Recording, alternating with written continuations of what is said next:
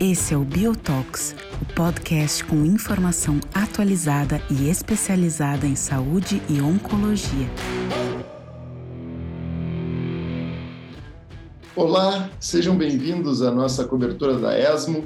Meu nome é André Fai, médico oncologista. Tenho o prazer de estar aqui com meu colega, Sr. Andrei Soares, é, para a gente discutir um pouco um dia que foi muito importante para a área aí de tumores geniturinários é, nesse congresso da ESMO. Nós acabamos de sair da sessão presidencial, onde nós tivemos dois importantes estudos em câncer de próstata que, a princípio, mudam a prática clínica ou trazem informações bastante relevantes para o nosso dia a dia.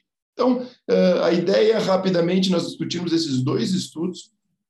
Um deles no cenário da doença M0, de câncer de próstata, que é um cenário onde ainda a gente tem é, muitas dúvidas em relação ao tratamento e uma série de, de questões em aberto, e um outro cenário relacionado à intensificação do tratamento na doença hormônio sensível, que é algo que a gente vem já é, vivendo nos últimos anos. Andrei, vamos começar conversando sobre o estudo que foi apresentado, uma análise do Stampede na doença M0. Então, a gente está falando aqui é, de uma população de pacientes de alto risco, é, sem doença metastática, onde usualmente o tratamento é um tratamento é, com radioterapia associado à castração por um período de dois a três anos. E o que essa análise do, do Stampede trouxe foi a adição de abiraterona, mais ou menos enzalutamida, nessa população de pacientes específico após o término do tratamento da doença definitiva. Ou seja, se a gente uh, trazer um pouco uh, dos novos agentes hormonais para esse cenário da doença de alto risco M0, poderia melhorar o desfecho clínico, e eu estou tentando aqui já traduzir um pouco a ideia e objetivo do estudo. Andrei, comenta para a gente o resultado desse estudo, que é um dado bastante importante que mostrou, e eu vou antecipar aqui para ouvir o teu comentário, mas que a adição de abiraterona por um período de dois anos eh, aumenta a sobrevida global desses pacientes eh, e o que a gente chama de metástases free survival, o tempo até o desenvolvimento eh, de metástase nessa população de maior alto risco. Bom, uh, André, esse todo mundo já conhece, né? Obrigado pelo convite, é muito legal estar aqui contigo. A gente podia estar num bistrô tomando um vinho regional em Paris, mas Esperamos que em 2022, só lembrando, a Expo será novamente em Paris e espero é que aqui todo mundo junto.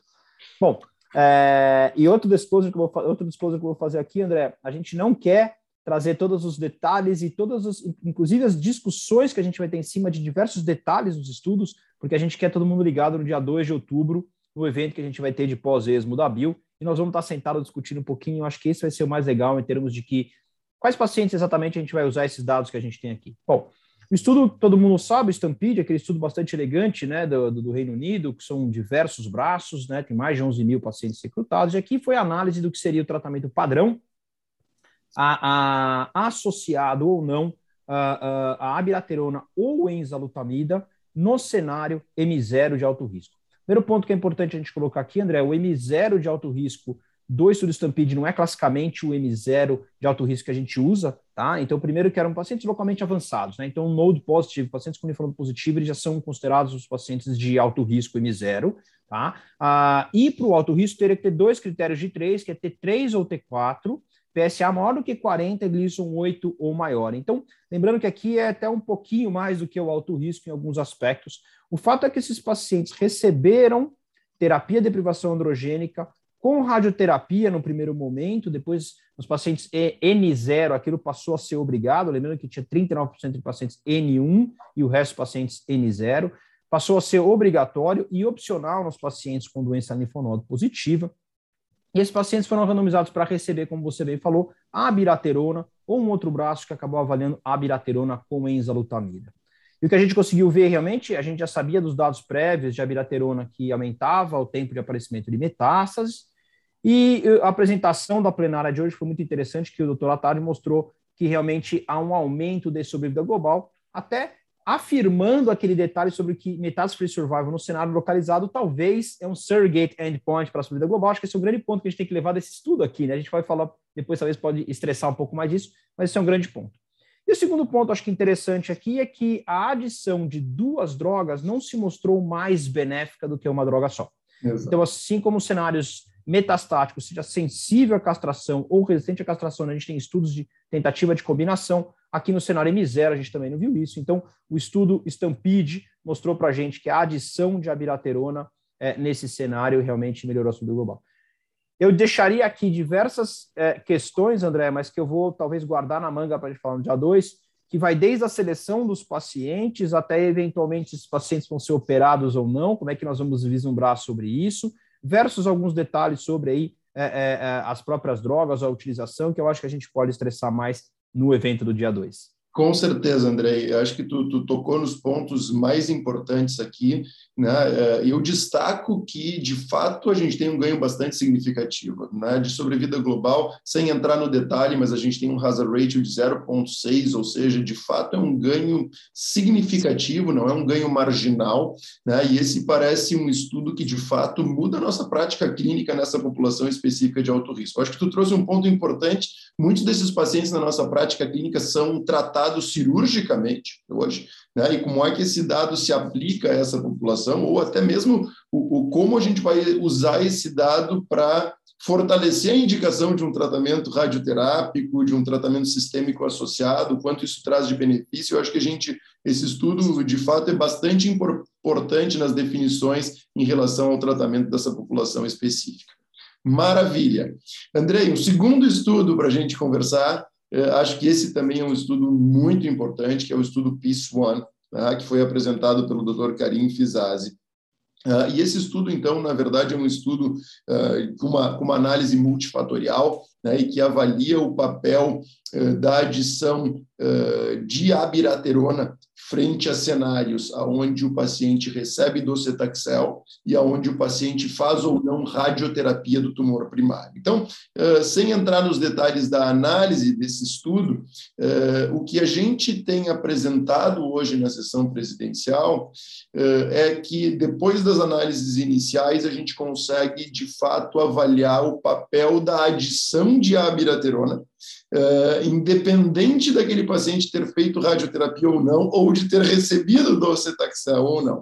Uh, e aqui, de fato, é grande, uh, a grande informação que esse estudo traz, que é o quanto a adição de abiraterona nessa população que foi tratada com docetaxel melhora o desfecho clínico desses pacientes. Né? E aqui a gente está entrando, então, num cenário de doença metastática hormônio sensível, ou seja, onde, onde nós já sabemos que o uso de docetaxel uh, aumenta a sobrevida global e o uso de abiraterona, aqui de formas isoladas, e outros novos agentes hormonais, como a enzalutamida, a palutamida, também aumentam de forma significativa a terapia global. Eu faço um, um breve, é, uma breve contextualização aqui, é, porque o que nós tínhamos visto nos estudos ENZAMET, no estudo Titan, e, apesar de ter números muito pequenos e serem análises exploratórias frágeis, é que talvez a adição de, é, de um novo agente hormonal naquela população que havia sido tratada com docetaxel aos moldes do Charter não parecia é, é, ser sinérgica ou incrementar o benefício clínico do ponto de vista de sobrevida. E esse estudo traz exatamente o oposto disso, então queria te ouvir é, um pouco em relação a isso. É, eu, eu, eu, particularmente gostei muito do, do, do estudo do PIS1, gostei muito do resultado apesar de que também adianto que tem vários pontos muito importantes para quando a gente for falar na clínica, é, é, no dia a dia, né? O que a gente vai fazer, a gente tem que pesar. Mas o primeiro ponto do desenho do estudo, que é primeiro são pacientes com diagnóstico de doença de novo, sincrônico. Tá? Então, esse é o primeiro ponto. A gente vai começar a discutir sempre quando a gente está falando de pacientes com doença de novo, para receber o que era o padrão. Estudo houve algumas emendas e, e, e, infelizmente isso acontece e na discussão falaram, ah, mas por que que não utilizou, utilizou, por que que não tinha um braço de abiraterona isolado, que a grande questão é essa, né? É, é, muito pelo fato de quando o estudo começou a ser desenhado, inclusive o tratamento padrão era bloqueio androgênico. E ele passou a ser obrigatório o uso do docetaxel como tratamento padrão por conta do momento onde a gente tinha aqueles dados. Tanto que na população ITT do estudo, 60% só recebeu dos taxel, se a gente olhar.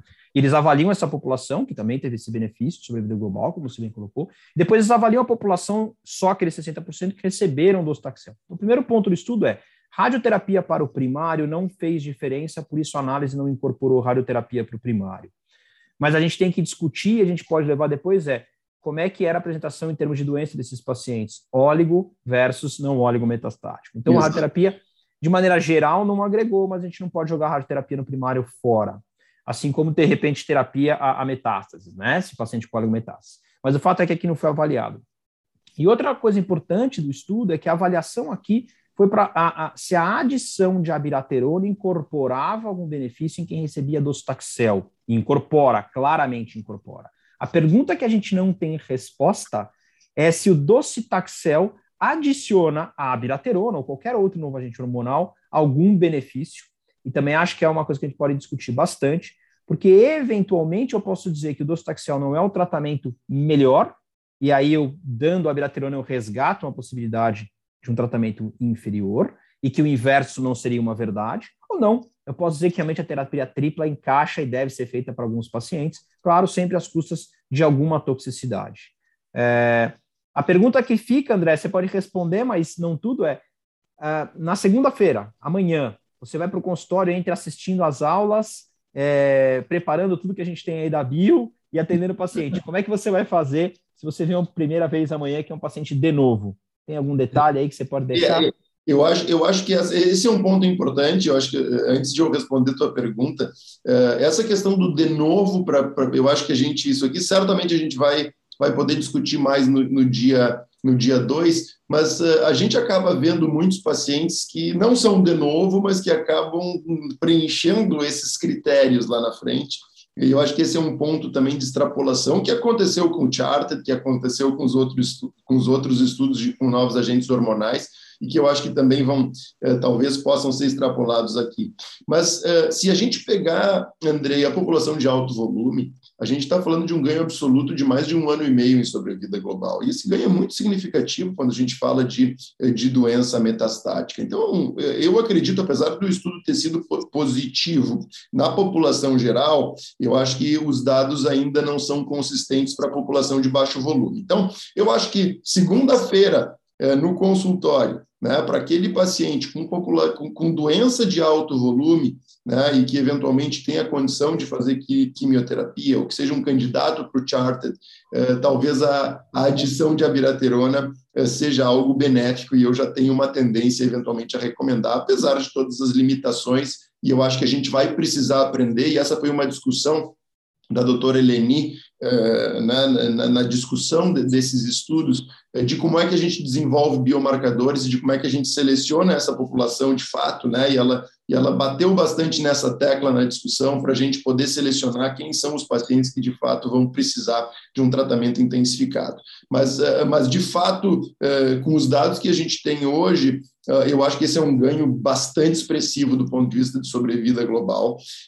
E a gente observa que aqueles pacientes que não receberam a abiraterona, vamos dizer, o grupo controle, se a gente pega aquela população tratada com docetaxel, aproximadamente 80% dos pacientes, ou um pouquinho mais, receberam um novo agente hormonal na progressão de doença. O que é um dado importante, é um número é muito alto, né? Exato. É e o que mostra que, de fato, parece que o tratamento precoce faz diferença né? É, é, porque a maioria desses pacientes vai receber lá na frente. Então, é, eu também gostei muito, Andrei, como tudo, do resultado desse estudo. acho que esse é um estudo super importante. Acho que esse estudo corrobora uma impressão, né? Lá quando a gente começou a discutir os resultados do Charter de Latitude, essa era a grande pergunta, né? Alguns anos atrás, que ainda não tinha resposta e que tinha uns dados que tinham dados muito conflitantes, mas eu acho que, que esse é um estudo que de alguma forma determina que, uma, sem dúvida, uma população de pacientes se beneficia de um tratamento mais intenso, de um tratamento intensificado. Claro que a gente vai ter que aprender melhor a isso e, e entrar nos detalhes desse estudo,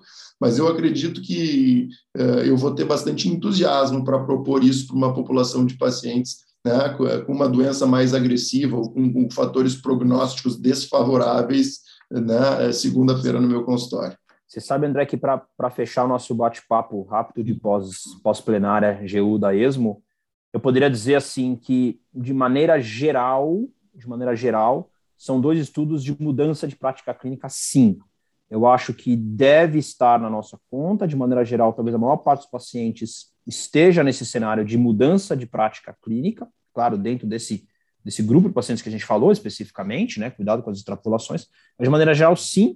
E eu deixo aqui o convite para o dia 2 de outubro, todo mundo acompanhar a gente para as discussões mais específicas, para que a gente estresse mais o assunto, realmente veja as fraquezas, os pacientes talvez não devam receber, ou aqueles que devam receber esses tratamentos, é, e pedir para o pessoal não deixar de seguir a gente nas mídias sociais, né, André?